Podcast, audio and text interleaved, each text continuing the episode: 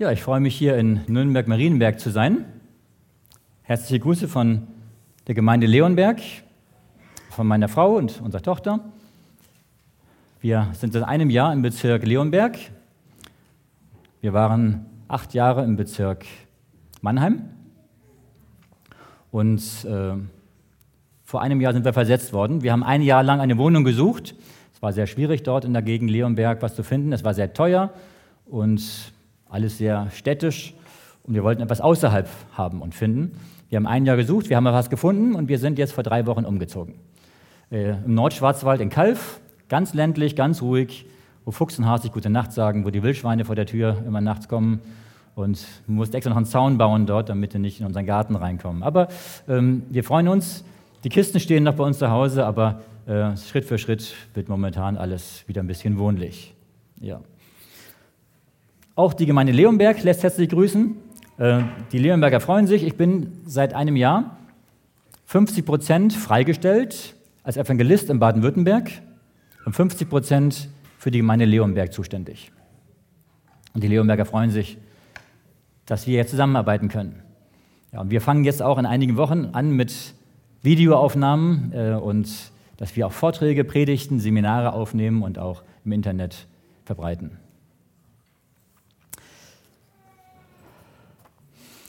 Kennt ihr das Spiel? Ich packe meinen Koffer und stecke hinein. Das Spiel geht folgendermaßen: Der erste nennt, sich, nennt einen Gegenstand. Er sagt, ich packe meinen Koffer und tue hinein und nennt irgendeinen Gegenstand. Der zweite muss den ersten Gegenstand wiederholen und einen zweiten Gegenstand dazufügen. Der dritte muss die ersten beiden wiederholen und einen dritten dazufügen. Und so geht es immer weiter, immer weiter. Und wenn jemand nicht mehr weiß oder einen Fehler macht, dann muss er ausscheiden. Und wer am Ende noch am meisten gewusst hat, der hat gewonnen. Meistens gewinnen die Kinder dabei, denn die können sich das gut merken. Ähm, wie viele Gegenstände könnt ihr euch merken, wenn, die, wenn man so in der Reihe das dann so im Kreis dann so macht? Drei. Ja, so viel kriege ich auch noch zusammen. Jawohl. Noch ein bisschen mehr vielleicht. Ja, vielleicht schafft man noch so zehn oder 15. Und dann wird es schwierig. Es gibt eine Methode, wo man mehr als 100 Begriffe sich merken kann und man nach Tagen das noch wiederholen kann. Es gibt so Gedächtnisweltmeister. Ähm, die können, was weiß ich, hundertstellige Zahlen können, die was weiß ich, wie lange auswendig. Ähm, wie machen die das? Es gibt eine gewisse Technik, womit man das schafft. Und zwar durch Vorstellung und Verknüpfung. Das heißt, wenn ich nur irgendwelche Gegenstände mir merken soll, ein Ball und ein Auto und eine Puppe, dann ist es schwierig, das alles irgendwie im Kopf zu sortieren. Aber wenn ich mir das vorstelle, bildlich vorstelle, wie das aussieht, und verknüpfe, man kann es verknüpfen mit, dem, mit der Person, die das gesagt hat, oder auch, dass man von dem einen zum nächsten Gegenstand eine Verknüpfung herstellt. Und wenn die Verknüpfung, so eine Art Eselsbrücke, sagen wir auch, wenn die Verknüpfungen stimmig sind, dann kann ich das Ganze hintereinander sagen. Manche sagen sogar, diese Weltmeister im Gedächtnis, dass sie sich eine Geschichte ausdenken, womit sie die Gegenstände alle einbauen und sie müssen nur die Geschichte wieder neu sich erzählen und dann können sie die ganzen Gegenstände nacheinander alle wieder aufrufen. Das funktioniert. Könnt ihr mal ausprobieren. Heute Nachmittag. Anstelle vom Mittagsschlaf könnt ihr das Spiel mal spielen. Am besten mit biblischen Begriffen. Ja, das heißt, bloße Worte können wir uns nur mühsam merken.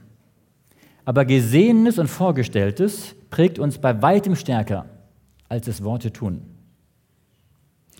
Manches, was wir erlebt haben, was wir gesehen haben, bleibt uns noch nach Jahren, nach Jahrzehnten im Gedächtnis. Ich möchte ein Zitat aus dem Buch des Leben Jesu in den Mittelpunkt der Predigt stellen. Natürlich lesen wir Bibeltexte gleich dazu. Aber dieser Gedanke hat mich so fasziniert, dass ich gedacht habe, darüber muss man ein bisschen mehr nachdenken. Auf Seite 67 im Leben Jesu heißt es, es würde gut für uns sein, täglich eine stille Stunde über das Leben Jesu nachzudenken. Wir sollten das Erleben Jesu auf Erden in allen Einzelheiten, aber besonders die letzten Tage an unserem inneren Auge vorüberziehen lassen. Wenn wir in dieser Weise bei dem Opfer verweilen, das er für uns gebracht hat, wird unser Vertrauen zu ihm wachsen unsere Liebe zu ihm lebendiger werden und am Ende werden wir mehr und tiefer mit seinem guten Geist erfüllt sein. Wir hatten gestern und vorgestern davon gesprochen, dass es wichtig ist, dass wir uns vorbereiten auf Jesu Wiederkunft. Und dass die Vorbereitung darin besteht, dass wir mit Jesus leben, dass er in uns lebt, dass er uns verändert, dass wir unser Leben ihm übergeben und dass er uns seine Gerechtigkeit schenkt, aber auch, dass, wenn er in uns lebt, dass er uns verändert, dass wir seinem Charakter ähnlich werden.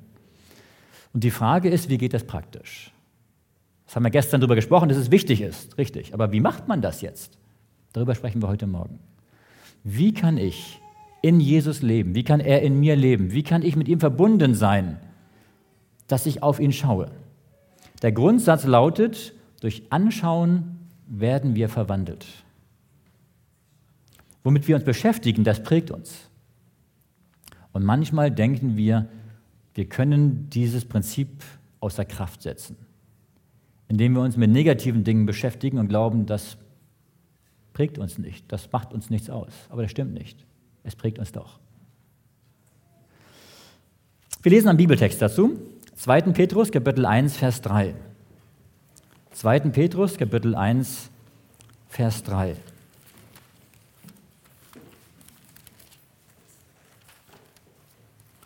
Zweiter Petrus, Kapitel 1, Vers 3. Hier sagt Petrus uns, alles, was zum Leben unserer Frömmigkeit dient, hat uns seine göttliche Kraft geschenkt durch die Erkenntnis dessen, der uns berufen hat, durch seine Herrlichkeit und Kraft. Wenn man den Text zum ersten Mal liest, dann muss man erst überlegen, was meint der Text eigentlich? Worum geht es hier? Ich möchte den Text einmal in unsere heutige Sprache übersetzen. Petrus sagt hier, was wir zum Leben brauchen, zum Alltagsleben brauchen und zum geistlichen Leben brauchen, bekommen wir durch den Heiligen Geist. Und wie gibt er uns das, was wir brauchen zum Leben? Durch die Erkenntnis Gottes, dass wir Gott erkennen. Durch den Heiligen Geist. Wir können nicht aus uns selbst vertrauen. Wir können nicht aus uns selbst fromm sein, gläubig sein, mit Gott leben. Wir brauchen eine Veränderung und die geschieht durch das Nachdenken über Jesus. Wenn wir über sein Wesen, über sein Leben nachdenken, wird uns der Heilige Geist verändern, von innen heraus. Wir benötigen den Heiligen Geist, um überhaupt Jesus erkennen zu können. Ohne den Heiligen Geist würde kein Mensch sich bekehren und kein Mensch zu Gott finden. Was für eine Einsicht meint Petrus hier? Werden wir charakterlich verändert, dass wir wissen, dass Jesus getauft wurde, dass er gepredigt hat, dass er gekreuzigt wurde? Nur das Wissen darüber das wird uns nicht oder kaum prägen. Im Grundtext steht hier das Wort für Erkenntnis, die Erkenntnis unseres Herrn Jesus Christus, die Erkenntnis Gottes. Hier steht das Grund, im Grundtext das Wort Epignosis. Und Epignosis ist aus, ist aus zwei Wörtern zusammengesetzt. Aus Epi heißt über oder auf und Gnoseos, das heißt Erkenntnis, Wissen. Das heißt, Petrus sagt hier eine Übererkenntnis. Es ist mehr als Erkennen. Das heißt, wir brauchen eine tiefe, nicht nur eine oberflächliche Erkenntnis Gottes. Nur wenn wir viel uns mit Jesus beschäftigen, wenn wir viel wissen über ihn, wenn wir eine Erkenntnis über ihn haben, die mehr ist als das theoretische Wissen, können wir durch ihn verändert werden. Das Wort Erkenntnis heißt auch mehr als nur etwas mit dem Kopf, mit dem Verstand zu wissen und zu erkennen. In der Bibel wird das Wort Erkennen oft dazu benutzt, um die engste Gemeinschaft zwischen, zwischen Mann und Frau und zwischen, zwischen Menschen zu beschreiben. Im Alten Testament heißt es, Adam erkannte seine Frau Eva und sie gebar einen Sohn und sie nannten ihn Kain und, und Abel und wie sie denn hießen. Es geht um die engste Gemeinschaft zwischen Mann und Frau, Erkennen. Und wenn wir mal die Bibel durchlesen, wo das Wort erkennen überall vorkommt, dann stellen wir fest, dass es darum geht, dass eigentlich das Erkennen Gottes die Grundlage ist des ganzen christlichen Lebens. Gott zu erkennen. Das ist der Sinn des Lebens gewesen, warum Gott den Menschen geschaffen hat, dass er mit Gott in Gemeinschaft leben sollte, Gott erkennen sollte. Und dieses Erkennen heißt nicht nur, dass ich weiß, Gott ist liebevoll und Gott ist barmherzig, Gott ist gerecht, sondern dass ich, dass ich Gott erlebe, dass ich Gott persönlich kennenlerne, dass ich eine enge Beziehung zu ihm habe, dass er in mir lebt und er, ich in ihm. Das steht hier. Das hat Petrus gesagt. Und dadurch, wenn ich mit Gott in Verbindung lebe, mit ihm zusammen bin, eine Übererkenntnis habe über Gott, dann kann der Heilige Geist dadurch mir alles schenken und alles geben, was ich zum Leben brauche und was ich für mein geistliches Leben brauche. Das gleiche, was Ellen White im, großen, im dem Buch Das Leben Jesu gesagt hat. Wenn wir über Jesu Leben nachdenken, dann werden drei Dinge geschehen. Erstens hat sie gesagt, unser Vertrauen zu ihm wird wachsen. Zweitens, unsere Liebe zu ihm wird lebendiger werden. Und drittens, wir werden mehr mit dem Heiligen Geist erfüllt sein. Brauchen wir diese drei Dinge? Das ist die Grundlage unseres ganzen christlichen Lebens. Die, die Erkenntnis, das Wissen über die Endzeit und über die Prophetie und über die biblische Wahrheit ist wichtig, natürlich. Dass wir nicht verführt werden, dass wir einen festen Stand haben. Aber das Wissen ersetzt nicht unsere Beziehung zu Jesus. Ersetzt nicht, dass wir ihm vertrauen dass wir ihm unser Leben anvertrauen, in allen Situationen ihm vertrauen, im Glauben vorwärts gehen, dass wir ihn lieben. Aber wie können wir ihn lieben, wenn wir ihn nicht sehen? Indem wir eine Erkenntnis über ihn haben, eine Übererkenntnis, mit ihm eine Verbindung haben, eine enge Verbindung. Und dass wir vom Heiligen Geist mehr erfüllt werden. Meine Lieben, wir brauchen die Erfüllung mit dem Heiligen Geist. Und es liegt an uns, wie viel wir vom Heiligen Geist erfüllt werden oder nicht. Nicht der Heilige Geist Gott sagt nicht, na, jetzt gebe ich ihm mal, jetzt gebe ich ihm mal nicht, sondern Gott gibt so viel Heiligen Geist, wie wir bereit sind aufzunehmen. Wie wir mit Gott, mit Jesus in Verbindung stehen. Wie eng wir mit Gott in Verbindung stehen. Wie, wie viel wir auf Jesus schauen. Und ich bin überzeugt, wenn jeder von uns jeden Tag eine Stunde über das Leben Jesu nachdenken würde, ich bin überzeugt, innerhalb von kürzester Zeit würde sich die Gemeinde und alles radikal verändern. Viele Probleme, die da sind, würden verschwinden, weil der Heilige Geist wirkt. Ich habe gemerkt, wenn es Schwierigkeiten in den Gemeinden gibt, Probleme, Streitigkeiten oder andere Dinge, manchmal ist es so, dass es menschlich unmöglich ist, das zu lösen. Aber wenn man betet, wenn man fastet, wenn der Heilige Geist wirkt, der Heilige Geist kann Dinge lösen, in die Luft aufgehen lassen, wo man denkt, wie ist das möglich? Nur der Heilige Geist kann das wirken. Deshalb brauchen wir, dass wir vom Heiligen Geist mehr erfüllt sind. Und wodurch werden wir mehr erfüllt? Indem wir uns die Zeit nehmen, jeden Tag eine Stunde über Jesu Leben nachzudenken. Und zwar nicht nur zu sehen, er hat das und jenes getan, sondern uns das, was sagt Ellen White, wie, einem, wie einem Film in unserem inneren Auge vorüberziehen lassen. Dass wir uns das vorstellen. Wenn wir wissen und lesen, Jesus war barmherzig, dann ist das schön. Wenn wir uns aber vorstellen, wie er barmherzig war, wie er die Kinder auf den Schoß nimmt, wie er sie herzt, wie er sie segnet, wie er sie freundlich anlächelt, wie er mit ihnen singt, das prägt uns. Das verändert uns, unser Denken, unser Leben. Wir lesen einen zweiten Text. 2. Petrus, Kapitel 2, Vers 20. 2. Petrus, Kapitel 2, Vers 20, den ersten Teil dieses Verses. Denn wenn sie durch die Erkenntnis unseres Herrn und Heilandes Jesus Christus entflohen sind, dem Unrat der Welt. In der Elberfelder Übersetzung lesen wir, denn wenn sie den Befleckungen der Welt durch die Erkenntnis unseres Herrn und Heilandes Jesus Christus entflohen sind. Wie können wir dem Unrat der Welt entfliehen? Petrus sagt durch die Erkenntnis Jesu Christi. Was heißt Erkenntnis Jesu Christi? Steht wieder im Griechischen das Wort hier Epignosis, durch die Übererkenntnis Jesu Christi. Das heißt, wenn ich mit Jesus lebe, wenn ich ihn kenne, wenn ich ihn immer besser kenne, wenn ich ihn durch und durch kenne, dann werde ich den Befleckungen dieser Welt, zum Beispiel Habsucht, Betrügerei, Ehebruch, Unzucht, Stolz, Egoismus, wird alles in den Versen davor genannt, werde ich überwinden, frei davon. Meine Lieben, wir werden nicht frei vom Egoismus, um Stolz, indem wir jeden Morgen sagen, jetzt will ich nicht mehr stolz sein.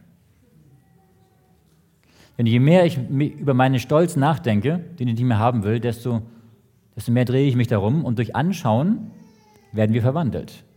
Und je mehr ich auf meine Fehler schaue, auf meinen Stolz schaue, desto mehr werde ich in den Stolz verwandelt. Deswegen, das Geheimnis liegt daran, auf das zu schauen, was mich demütig sein lässt, auf Jesus zu schauen. Und je mehr ich auf Jesus schaue, desto mehr wird er in mir Gestalt gewinnen und dann wird der Stolz und der Egoismus und, und der Neid und die Eifersucht und, und all die Dinge werden aus dem Herzen verschwinden. Wie der Schnee in der Frühlingssonne schmilzt, wird es schmelzen, verschwinden. Meine Lieben, Gott erkennen, das ist das, worum es geht, nicht nur auf dieser Erde. Ich lade euch ein, Johannes 17 aufzuschlagen. Johannes 17, Vers 3. Das ist einer der wichtigsten Texte der ganzen Bibel. Johannes 17, Vers 3. Das ist Jesu Aussage selber über die Bedeutung der Erkenntnis. Johannes Kapitel 17, Vers 3. Jesus spricht hier im hohen priesterlichen Gebet. Und dieses Gebet ist übrigens eines der wichtigsten Aussagen der Bibel, wo Jesus eine Tiefe im Gebet vor Gott bringt, was die Welt noch nie vorher gesehen hat. Und in Vers 3 sagt er, das ist aber das ewige Leben, dass sie dich, der du allein wahrer Gott bist und den du gesandt hast, Jesus Christus, erkennen. Was ist ewiges Leben? Natürlich ist ewiges Leben auch ein Leben ohne Ende. Natürlich. Aber was wäre ein Leben ohne Ende? Ohne Gott, ohne Jesus. Stellt euch vor, wir müssten ewig so leben, wie wir jetzt leben, und hätten aber Gott nicht dabei. Wäre das schön, angenehm, erstrebenswert? Nein, die, die Länge der Zeit macht es nicht, sondern die Qualität. Und die Qualität, das ist das, was hier steht, Gott erkennen. Eine enge Gemeinschaft mit Gott zu haben in Gott zu leben und Gott lebt in mir. Gott durch und durch erkennen. Die meisten Menschen und die meisten Christen haben Probleme mit ihrem Christsein dadurch, dass sie ein falsches Bild von Gott haben. Und Satan versucht mit allen Mitteln, den Menschen ein falsches Gottesbild vor Augen zu malen. Indem, sie alles, indem er alles verdreht und Gott die Schuld in die Schuhe schiebt und alles Mögliche auf den Kopf stellt. Er ist der Durcheinanderbringer. Gott möchte durch sein Wort, dass wir ihn erkennen, wie er wirklich ist. Dass wir uns nicht unser Bild von ihm machen, zweites Gebot, sondern dass wir, dass wir ihn erkennen. Und das ganze Leben werden wir ihn mehr und besser erkennen, sein Charakter, sein Wesen. Und übrigens die ganze Ewigkeit wird es andauern. Wir werden auch nach Millionen von Jahren, wenn wir im Himmel oder auf der neuen Erde mit Gott leben, wir werden auch nach Millionen von Jahren werden wir immer noch Gott besser kennenlernen. Gott ist so allmächtig, so groß, so wunderbar, dass wir nie ans Ende kommen werden, noch tiefer in Gott und mit Gott verbunden zu sein und ihn besser zu verstehen und zu kennen. Ewiges Leben heißt, mit Gott zu sein, Gott zu erkennen. Frage, wann beginnt das ewige Leben? Wenn ein Mensch ohne Gott lebt und er bekehrt sich und er wird getauft Wann beginnt das ewige Leben? Wenn Jesus wiederkommt in den Wolken des Himmels? Beginnt dann das ewige Leben? Was sagt denn der Text? Der Text sagt, ewiges Leben heißt Gott erkennen. Wann fängt ein Mensch an, Gott zu erkennen? Wenn er sich bekehrt hat. Wenn ein Mensch sein Leben Gott übergibt, dann hat er eine Gemeinschaft mit Gott. Ein Mensch, der ohne Gott lebt, lebt in der Trennung von Gott, in Rebellion mit Gott. Das ist der natürliche Zustand des Menschen, von Gott getrennt zu sein. Wenn ein Mensch sein Leben Gott übergibt, sich bekehrt, dann geht er in die Beziehung zu Gott ein. Und dann erkennt er Gott. Das bedeutet, das ewige Leben beginnt in einem Menschen, dem Moment, wo er sich bekehrt. Das heißt, wir haben das ewige Leben jetzt. Deswegen sagt Jesus auch, wir haben das Leben schon. Und Johannes sagt es auch im ersten Johannesbrief. Wenn wir an Jesus glauben, ihm vertrauen, dann haben wir das ewige Leben. Und jetzt sehen wir Jesus im, im Vertrauen. Und wenn er wiederkommt, wird das weitergehen auf einer anderen Stufe. Jetzt im, im, im Glauben, im Vertrauen und dann im Schauen. Aber das ewige Leben geht weiter, noch intensiver als jetzt. Aber es ist jetzt schon da. Deswegen dürfen wir auch Heilsgewissheit haben, weil wir in Jesus und mit Jesus leben, weil wir ihn erkennen, weil wir mit Jesus leben. Meine Lieben, das Wichtigste unseres Lebens ist es, Gott zu erkennen. Und wenn ich in diesem Leben kein Interesse und keine Freude an der Gemeinschaft mit Jesus habe, wie will ich es im Himmel haben? Gott legt nicht den Schalter um und sagt, jetzt auf einmal klappt alles. Nein. Wir können jetzt schon mit Jesus leben und daran Freude haben. Es kann manchmal sein, dass Satan uns versucht, die Freude daran zu wegzunehmen. Dass wir sagen, ach, schon wieder Andacht machen, ach, schon wieder mit Jesus in der Bibel lesen, im Leben Jesu lesen. Mein Lieber, wenn wir das tun, wenn wir, wenn wir mit Jesus eine Verbindung haben, dann merken wir, wie durch diese persönliche Beziehung zu Jesus wir Kraft bekommen im Alltag, wie wir eine Freude bekommen im Alltag, die wir nicht für möglich halten, gehalten hätten. Unsere Pioniere haben das Wirken Gottes manchmal viel deutlicher gespürt. Und Ellen White hat mal gesagt, dass manchmal durch offene Sünden oder durch Probleme in der Gemeinde Gottes Geist nicht mehr spürbar ist unter den, unter den Gläubigen. Spüren wir noch, ob Gottes Geist wirksam ist oder nicht unter uns? Manchmal gibt es Situationen, wo wir es merken, beim Abendmahl oder bei der Taufe vielleicht. Aber sonst im Gottesdienst haben wir uns daran gewöhnt, geistlos und kraftlose Gottesdienste zu erleben und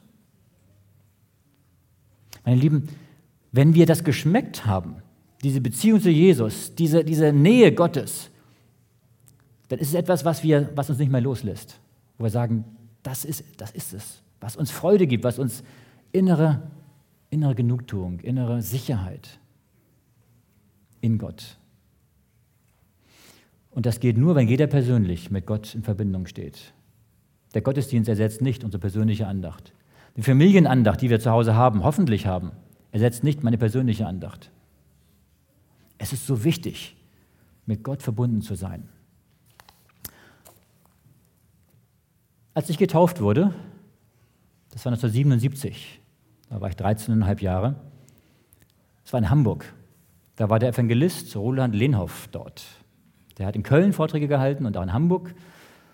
Und mein Vater ist ja auch Prediger und für mich war eigentlich immer klar, naja, ich kannte Gott, für mich war das normal. Ich habe das mit der Muttermilch mit eingesogen, dass es Gott gibt und dass ich an Gott glaube, dass es normal ist. Ich kannte gar nichts anderes. Für mich war es selbstverständlich, dass alle Menschen an Gott glauben müssen, weil das einfach so ist. Naja, und dann kommt man in das Alter, wo man dann selber überlegt und selbst sich entscheiden muss. Und Roland Lehnhoff hat Vorträge gehalten in Hamburg. Da sind wir hingefahren, jeden Abend. Und ich bin auch mitgefahren. Einfach erstmal nur so mitgefahren halt, wenn man so mitfährt. Aber ich weiß noch genau, er hat jeden Abend über Jesus gesprochen, über die Beziehung zu Jesus. Und er hat genau dieses Zitat gebracht. Wir sollten jeden Tag eine Stunde über Jesu Leben nachdenken. Und er hat jeden Abend die ersten zehn Minuten darüber gesprochen, was es heißt, wie wir das praktisch machen können.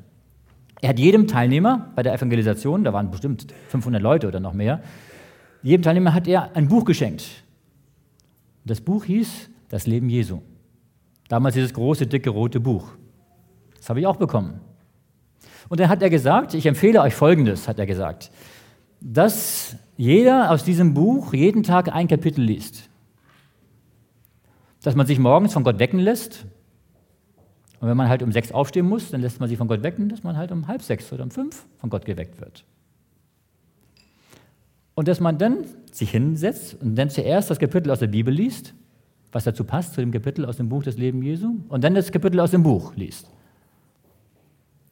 Er hat auch eine Liste gegeben, wo dann drauf stand, diese Bibelstellen passen zu den Kapiteln aus dem Buch. Und dann liest man das, man denkt darüber nach, man stellt sich das vor, man betet darüber und dann kann man an sein Tagwerk gehen. Das habe ich dann angefangen damals. Ich habe gesagt, ich möchte auch persönlich eine Beziehung zu Gott haben. Nicht nur, was meine Eltern gesagt haben, nicht nur den Glauben übernehmen. Das kann man nicht übernehmen. Man muss selbst zum Glauben finden. Und ich habe damals angefangen, dieses Buch zu lesen, das Leben Jesu. Wenn ich fertig war, habe ich vorne wieder angefangen. Denn es geht nicht darum, bei der persönlichen Andacht, dass wir mehr Informationen bekommen, sondern dass wir Jesus erkennen, dass wir Gott erkennen. Und wie kann ich ihn erkennen? indem ich mich da hinein versenke, indem ich mir das vorstelle, das Leben Jesu. Und das Buch Das Leben Jesu ist so wunderbar geschrieben. Ellen White beschreibt hier so fantastisch schön die Hintergründe, warum er dieses und jenes gesagt und getan hat. Und auch die Anwendungen auf uns, für uns heute.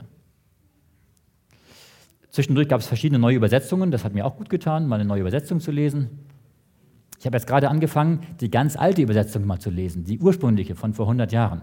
Die habe ich noch gar nicht gelesen gehabt. Das ist auch interessant. Ja. Meine Lieben, Gott zu erkennen, das zählt. Finden wir diese Zeit? Als Jesus zu Maria und Martha kam, Martha hat sich bemüht und wollte Jesus dienen. Hat sie auch getan. Essen vorbereitet und jenes und dieses und Maria hat sich seinen Füßen gesetzt und hat ihm zugehört. Und dann gab es einen Konflikt, einen Streit darüber. Martha hat sich aufgeregt. Ich muss alles alleine machen. Guck, und die sitzt da nur rum. Sicherlich hat sie mit Maria auch schon oft geschimpft, deswegen hat sie gar nicht mehr Maria angesprochen. Hat gleich zu Jesus gesagt: Jesus, sag ihr doch, dass sie mir helfen soll. Wenn du das sagst, dann macht sie es auch. Aber Jesus hat nicht mal Maria getadelt, Jesus hat Martha getadelt. Er sagte: Du hast viel Arbeit und Mühe. Er hat nicht gesagt, das ist verkehrt, aber er hat gesagt, noch wichtiger ist es, zu meinen Füßen zu sitzen, mir zuzuhören, mit mir Gemeinschaft zu haben. Ich bin doch hier, um mit euch Gemeinschaft zu haben. Ich glaube, wenn wir weniger arbeiten würden und mehr beten würden, mehr mit Gott verbunden werden, dann würde viel mehr geschehen. Nur darauf kommt es an. Jesus war deswegen so kraftvoll in seinem Leben, in seinen Lehren, in seinem Gebet, weil er mit dem Vater verbunden war. Er brauchte kein Buch, das Leben Jesu, das gab es noch nicht. War ja sein eigenes Leben. Aber er hat mit dem Vater stundenlang sich unterhalten, von ihm Weisungen bekommen, manchmal nächtelang, im Gebet verbunden, in persönlicher Beziehung zu Gott gestanden. Das ist das Geheimnis seine Überwindung, seines kraftvollen Lebens, vom Heiligen Geist erfüllt zu sein. Und nur so können wir uns vorbereiten auf die Endzeit. Es gibt keine Abkürzung. Wenn wir das nicht tun, mit Jesus verbunden zu sein, wird alles andere nichts nützen. Gehen wir noch einen Schritt weiter. Das bildliche Denken haben die Christen zur Zeit der Apostel auch ihre Vorstellungskraft benutzt, um auf Jesus zu schauen? Lasst uns einmal lesen 1. Korinther 13, Vers 12. 1. Korinther 13, Vers 12.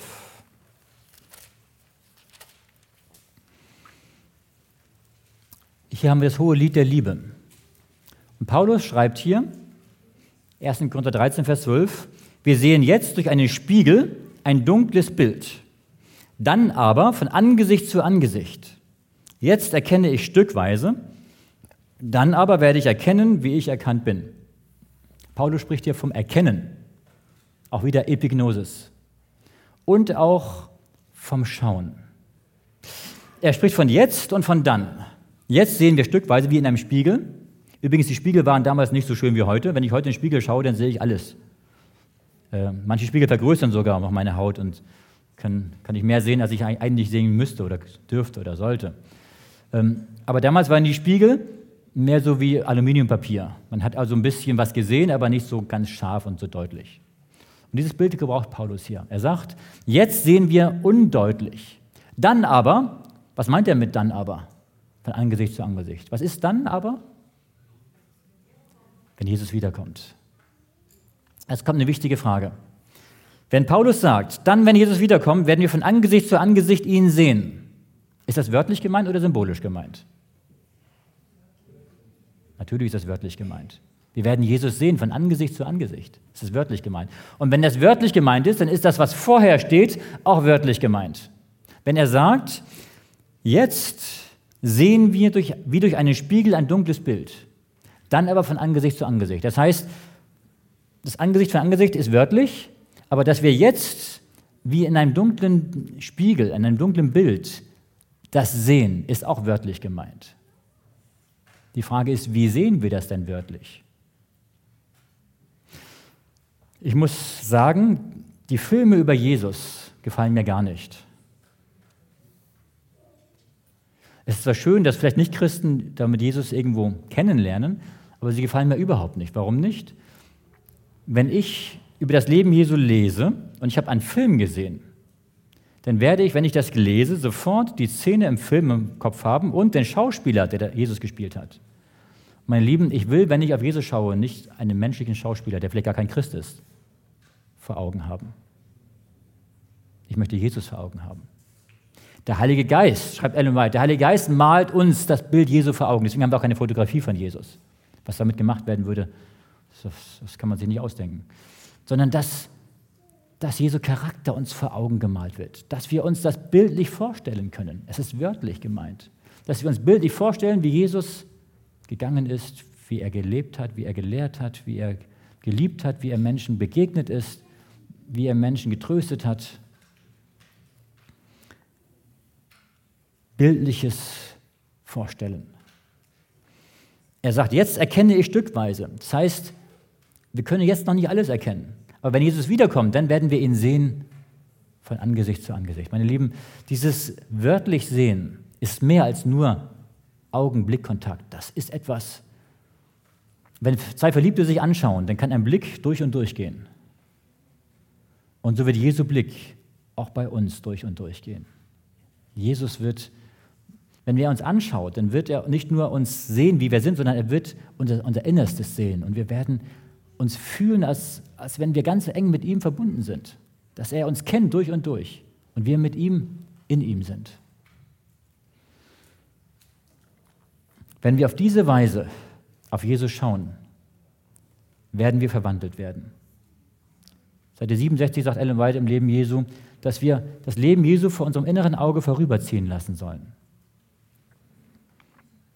Durch die bildliche Vorstellung prägt uns der Heilige Geist viel stärker, als wenn wir nur in der Bibel lesen, ohne uns das vorzustellen. Der Grundsatz lautet, durch Anschauen werden wir verwandelt. Das gilt auch, wenn ich, wenn ich Fernseh gucke, wenn ich Krimis schaue oder irgendwelche anderen Dinge anschaue. Durch Anschauen werden wir verwandelt. Das gilt in beide Richtungen. Warum ist das so? Man hat festgestellt, dass unser Gehirn, wenn es Dinge abspeichert, nicht unterscheiden kann zwischen den Dingen, die wir selber getan haben und den Dingen, die wir gesehen haben. Er speichert einfach die Dinge ab, die wir erlebt haben. Und übrigens, je stärker unsere Gefühle dabei gewesen sind, je stärker die Emotionen waren, positiv und negativ, desto stärker bleibt uns das im Gedächtnis, desto stärker prägt uns das in beide Richtungen. Wenn wir jetzt ständig Fernsehfilme gucken, wo Ehebruch vorkommt. Übrigens, man hat festgestellt, dass in den Spielfilmen äh, 90 Prozent der Sexszenen, die da sind, äh, unehelicher Sex ist. Also zwischen zwei Personen, die nicht verheiratet sind. Und nur 10 Prozent zwischen zwei Personen, die verheiratet sind. Und meistens sind von den 10 Prozent auch die meisten Fälle der Sex nicht positiv dargestellt. Wenn ich das hier ständig anschaue, dann wird Folgendes passieren wenn ich in eine Situation komme, die ähnlich ist wie das, was man öfter so sieht, dann wird ein Impuls aus meinem Herzen kommen und der wird sagen, das hast du doch schon tausendmal gemacht, mach's doch wieder. Weil unser Gehirn nicht unterscheiden kann zwischen dem, was ich selber gemacht habe und dem, was ich gesehen habe. Natürlich, das heißt nicht, dass ich gleich, das auch gleich tue, aber der Impuls kommt aus dem Herzen heraus. Und je mehr Impulse aus dem Herzen herauskommen, Dinge zu tun, die ich tausendmal gesehen habe, was als meine Taten abgespeichert werden, desto mehr kommt der Impuls, dass mein Charakter, mein Denken in diese Richtung geht, was ich mir ständig anschaue. Wenn ich auf Jesus schaue, seine Liebe mir anschaue, mir das vor Augen halte, dann kommt eine Situation, die ähnlich ist. Dann wird ein Impuls aus dem Herzen herauskommen und der Impuls wird sagen, hast du doch schon tausendmal gemacht, mach's doch wieder. Und ich werde liebevoll handeln. Weil der Impuls aus dem Herzen kommt, das ist, wird zu meinem eigenen zu meinem eigenen Innersten. Es wird zu einem Teil meiner selbst, so zu handeln, weil es ein Teil meiner, meines Denkens, meines Innersten geworden ist. Durch Anschauen werden wir verwandelt. Was wir sehen, das prägt uns. Worauf schauen wir? Nehmen wir uns Zeit, Jesus uns vor Augen zu malen? Wir sollten, anstelle uns mit unseren eigenen Federn und dem Schlechten zu beschäftigen, mehr auf Jesus schauen. Wir sollten auch unseren Blick auf die zukünftige Herrlichkeit richten. Auch das ist positiv. Paulus und andere haben auf das Unsichtbare geschaut. Wir lesen einen Text in 2. Korinther 4. 2. Korinther 4, Vers 17 und 18.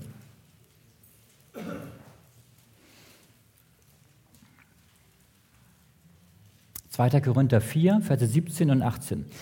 Hier sagt Paulus, denn unsere Trübsal, die zeitlich und leicht ist, schafft eine ewige und über alle Maßen gewichtige Herrlichkeit. Und jetzt achte mal darauf, wie oft er vom Sehen und vom Schauen spricht. Uns, die wir nicht sehen auf das Sichtbare, sondern auf das Unsichtbare. Denn was sichtbar ist, das ist zeitlich. Was aber unsichtbar ist, das ist ewig. Ich frage mich, wie kann Paulus auf das Unsichtbare schauen. Denn das Unsichtbare kann man ja nicht sehen.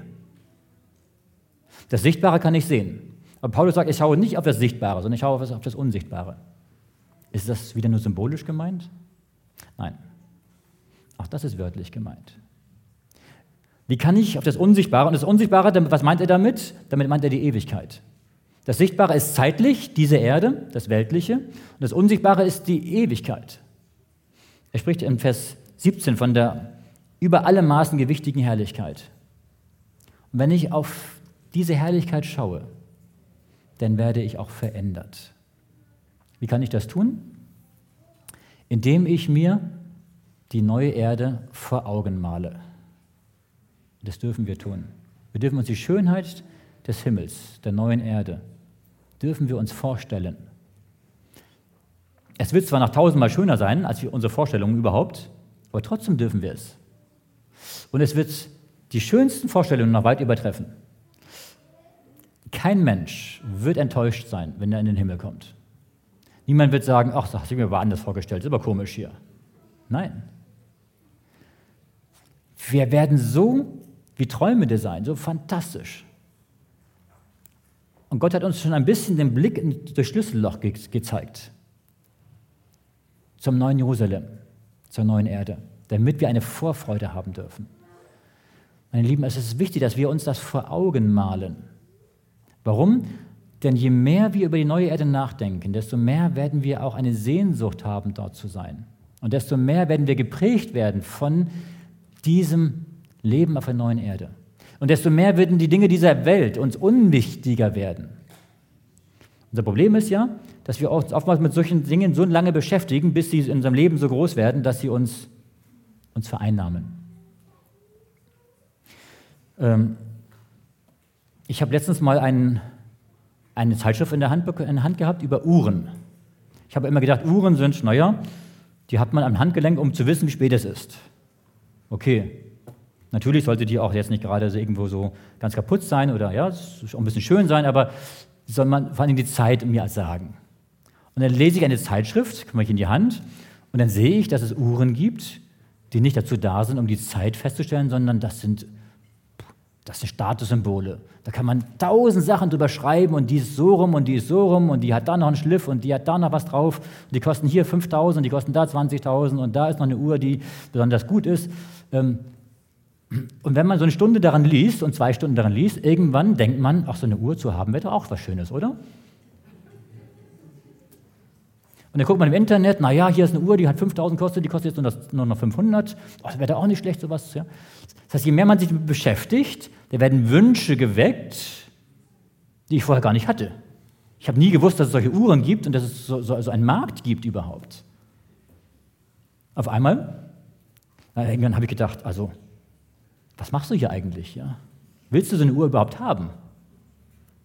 Da habe ich gedacht, nein, will ich gar nicht. Ich habe aufgehört, mich damit zu beschäftigen und der Wunsch, eine Uhr zu haben, ist irgendwann wieder verschwunden. Ich brauche sie nicht mehr. Und heute sage ich, ich freue mich an meiner Uhr, die ich habe. Die, die reicht mir. Das heißt, es gibt Dinge in dieser Welt, wenn wir anfangen, uns damit zu beschäftigen, dann fangen wir an, Interesse dafür zu entwickeln. Wünsche werden geweckt, es wird uns immer wichtiger, es wird uns immer wichtiger und irgendwann kann das unser ganzes Leben beherrschen. Die ganze Gesellschaft funktioniert so. Die ganze, der ganze Kapitalismus funktioniert so, dass die Werbung uns Wünsche wecken will, die wir gar nicht hätten, gar nicht haben, damit die Geschäfte machen und wir abgelenkt sind. Und Satan versucht das genauso. Es gibt tausend Sachen, die erlaubt sind. Eine Uhr zu besitzen ist ja nichts Schlechtes, nichts Böses, ist ja keine Sünde. Aber es gibt tausend Sachen, womit Satan unsere Aufmerksamkeit fesselt, Wünsche weckt und wir am Irdischen hängen. Wenn wir über das ewige Leben nachdenken, wenn ich über Jesus im neuen, auf der neuen Erde nachdenke, dann brauche ich keine Uhr mehr für 5000 Euro. Dann, dann weiß ich genau, wenn Jesus wiederkommt, dann ist die auch am Ende alles Schall und Rauch. Was zählt ist, bei Jesus zu sein, mit ihm zu sein, bei ihm zu, mit ihm zu gehen. Und auf einmal werden ganz andere Dinge für mich wichtig. Je mehr ich mich damit beschäftige, mit der neuen Erde, desto mehr werden die Dinge der neuen Erde für mich wichtig. Und die Sehnsucht wird größer, dort zu sein.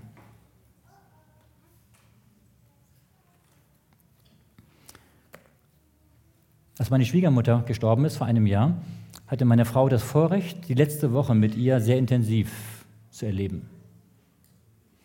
Sie lag im Krankenhaus und man wusste, es geht zu Ende. Und die letzten Tage waren dann so, dass sie sich sehr viel unterhalten haben über den Glauben. Und die letzten Stunden, die sie noch bewusst erlebt hat, haben sie dann über die Herrlichkeit der neuen Erde gesprochen. Wie schön ist es, sich das vorzustellen dort zu sein. Und sie ist dann eingeschlafen, meine Schwiegermutter, ganz friedlich in diesen Gedanken. Wenn ich aufwache, bin ich bei Jesus. Dann sehe ich ihn. Das ist das, was zählt, wenn wir sterben.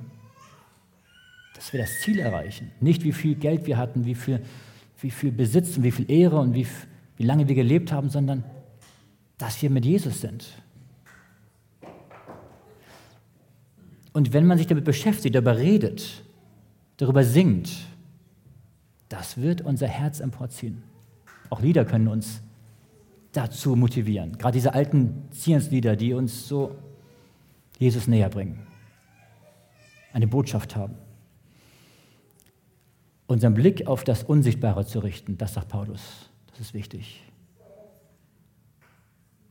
Das prägt uns, unser ganzes Leben.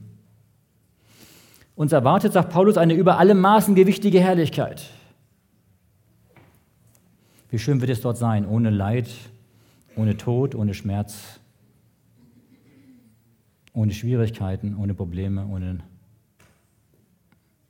ohne Missverständnisse, ohne Streit.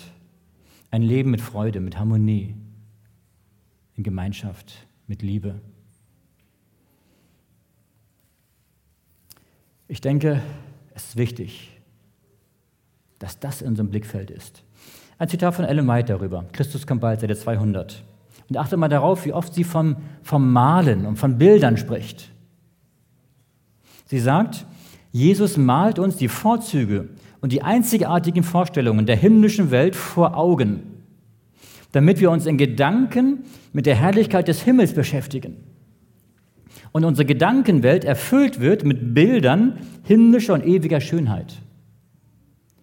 Unser Gedächtnis soll womit erfüllt werden? Mit Bildern, mit Bildern der himmlischen Schönheit. Der große Lehrmeister, sagt sie weiter, gibt uns einen Einblick in die zukünftige Welt und drückt sie mit ihren anziehenden Dingen in unser Blickfeld. Wenn der Mensch seinen Geist auf das zukünftige Leben und seine Segnungen richtet, vor allem im Vergleich mit den vergänglichen Dingen dieser Welt, da wird ihm der deutliche Unterschied bewusst werden. Das wird Herz und Seele, ja sein ganzes Wesen prägen. Wie werden wir geprägt? Unser Wesen, unser Leben? Wenn wir auf das Unsichtbare schauen, auf Jesus, auf die Herrlichkeit. Wenn das in unserem Gedächtnis, wenn Bilder entstehen, Deswegen dürfen wir das auch den Kindern durchaus plastisch, praktisch vor Augen malen. Durch den Blick auf die zukünftige Herrlichkeit werden wir geprägt. Der Gegensatz zwischen der himmlischen Welt und der gegenwärtigen Welt ist gewaltig. Als Ellen White einmal im Himmel war, in der Vision, und sie zurück auf diese Erde musste, war sie so traurig. Und hat gesagt, wie ist diese Erde so dunkel und so, und so schlecht und so. Wir finden es manchmal schön hier, oder? Wenn wir im Schwarzwald wohnen, das ist eine wunderschöne Gegend, wenn wir aus dem Fenster gucken. Wir freuen uns. Aber wenn wir einmal, einmal den Himmel gesehen hätten, meine Lieben, wir würden es nie wieder vergessen. Einen Blick nur einmal dort im Himmel. Das würde unser ganzes Leben auf den Kopf stellen. Die Schönheit des Himmels. 2. Korinther 3, Vers 18. Wir kommen zum, zum Höhepunkt. Es geht noch einen Schritt weiter. 2. Korinther 3, Vers 18. Paulus sagt, nun aber schauen wir alle mit aufgedecktem Angesicht die Herrlichkeit des Herrn wie in einem Spiegel. Und wir werden verklärt in sein Bild von einer Herrlichkeit zur anderen von dem Herrn, der der Geist ist. Übersetzen wir das mal, was Paulus hier sagt. Wir schauen die Herrlichkeit des Herrn. Was ist denn die Herrlichkeit des Herrn? Das ist sein Charakter. Gottes Charakter. Und wir schauen seinen Charakter. Das ist wieder übrigens wörtlich gemeint. Das ist nicht bildlich gemeint, nicht symbolisch, das ist wörtlich gemeint. Wir schauen seinen Charakter. Wir stellen uns das vor, Jesu Leben, Gott. Und wir stellen uns vor, wie er gelebt hat. Wie einem Film vor unserem inneren Auge. Wir sehen die Bilder. Wir schauen seine Herrlichkeit. Und was geschieht dann? Wir werden verklärt. Verklärt heißt, wir werden verwandelt von einer Herrlichkeit zur anderen. Das heißt, wir werden verwandelt von einer Charakterstufe zur nächsten, zur göttlichen Charakterstufe. Wodurch werden wir verwandelt? Indem wir auf unsere Sünden schauen? Nein, indem wir auf die Herrlichkeit des Herrn schauen. Wenn wir auf die Herrlichkeit, auf den Charakter Jesu schauen, dann werden wir selbst Schritt für Schritt diesem Charakter Jesu ähnlich werden. Aber es geht nur, wenn wir auf ihn schauen und uns für ihn öffnen. Wenn wir ein Verlangen haben, so zu sein, wie er ist. Wenn wir ihm erlauben, in uns zu sein. Wenn wir ein Verlangen haben, Jesu Charakter wiederzuspiegeln. Wenn wir sein Leben le lesen, uns das vorstellen, dann können wir auch denken, ja, so wie er werde ich doch nie. Aber diese negativen Gedanken helfen uns nicht. Es ist besser zu denken, jeden Tag kann ich ein klein wenig mehr werden wie Jesus. Jeden Tag kann ich ein klein wenig mehr seine Liebe, seine Barmherzigkeit, seine Freude, seinen Frieden ausstrahlen. Das ist wichtig. Dann kann auch seine Liebe unser Herz erreichen, uns Jesus näher bringen. Betrachten wir die Liebe und die Reinheit Jesu dann werden wir nach seinem Bild erneuert und verändert. Im Leben Jesu seit 166. Der Heilige Geist lässt die Seele, die auf Jesus schaut, niemals ohne Unterstützung. Er nimmt von den Dingen Christi und zeigt ihn darin. Wenn das Auge auf fest, fest auf Christus gerichtet halt wird, hört die Arbeit des Geistes nicht auf, bis wir seinem Bild entsprechen. Wunderbares Zitat. Wenn wir unser Auge auf Jesus gerichtet halten, wird der Heilige Geist uns immer mehr verändern, bis wir seinem Bild entsprechen. Und Ellen White sagt, wenn Jesu Charakter in seiner Gemeinde sichtbar wird, dann wird er kommen. Das ist die Vorbereitung, meine Lieben. Vorbereitung auf Jesu Wiederkunft. Auf Jesus zu schauen. Das ist ganz einfach. Das kann jeder. Wir müssen es nur tun. Aber es gibt da eine ein Problem. Satan versucht, jedem von uns die Zeit dafür zu nehmen. Dass wir keine Zeit haben. Wir haben dieses zu tun, jenes zu tun, wir haben verschlafen, wir machen hier noch und wir haben einen Anruf auf einmal und auf einmal ist alles wieder weg. Was können wir da tun? Wenn das doch das Wichtigste überhaupt in unserem Leben ist. Ich möchte euch einen Vorschlag machen. Das haben wir in unseren Seminaren, mache ich das immer. Und das funktioniert wirklich wenn wir füreinander beten, dass wir die Zeit finden, diese Stunde Zeit zu finden am Tag. Wir können mit einer halben Stunde anfangen und das dann ausbauen auf eine Dreiviertelstunde, auf eine Stunde. Ähm, es ist schwierig, für die ganze Gemeinde zu beten. Zu sagen, lieber Gott, hilf, dass die ganze Gemeinde das macht, das ist schwierig. Aber dass wir einen Gebetskreis haben, einen Freundeskreis haben, wo wir füreinander beten, wo wir sagen, wo wir namentlich für die anderen beten. Sagen, lieber Gott, hilf Bruder X, Schwester Y und so weiter, heute Morgen, dass sie sich die Zeit nehmen für die persönliche Andacht. Und ich habe gemerkt, auch ich werde angefochten, jeder wird angefochten, auch der Prediger. Aber wenn ich weiß und ich spüre, da beten zehn andere für mich, auf einmal geht das viel leichter, die Andacht. Auf einmal sind die Schwierigkeiten weg. Das gegenseitige Gebet für die persönliche Andacht zur Unterstützung ist viel wert, verändert Dinge. Und wenn es immer noch nicht klappt, gibt es noch einen Tipp. Wenn wir beten und fasten, durch Fasten verändern sich Dinge, die sich nicht verändern würden, wenn wir nicht fasten. Das Fasten verstärkt ein Gebet so unglaublich, dass Gott Dinge tut, die wir nicht für möglich halten. Wir haben einen Gebetskreis gehabt, wo wir einmal die Woche gefastet haben. Nur einen, einen Abend gefastet, nicht den ganzen Tag, nur einen Abend. Und Fasten kann heißen, dass man nur Obst isst oder nur Saft trinkt oder, äh, oder gar nichts isst, aber dann die Zeit nutzt zum Gebet, zum gemeinsamen Gebet, zum persönlichen Gebet, für bestimmte Anliegen zu beten.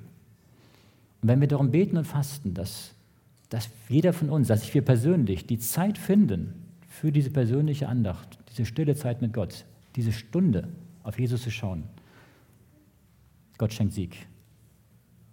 Der Kampf, der gute Kampf des Glaubens ist ein Kampf um die Beziehung zu Gott, ein Kampf auf Jesus zu schauen. Je länger wir und öfter wir uns etwas vorstellen, desto tiefer prägt uns das. So auch bei Jesus. Ich lese noch einmal das Zitat vom Anfang als Abschluss. Es würde gut für uns sein, täglich eine stille Stunde über das Leben Jesu nachzudenken. Wir sollten das ganze Erleben Jesu auf Erden in allen Einzelheiten, aber besonders die letzten Tage an unserem inneren Auge vorüberziehen lassen. Wenn wir in dieser Weise bei dem Opfer verweilen, das er für uns gebracht hat, unser Vertrauen zu ihm wachsen, unsere Liebe zu ihm lebendiger werden und am Ende werden wir mehr mit seinem Heiligen Geist erfüllt sein. Das wünsche ich uns jeden Tag mehr. Amen.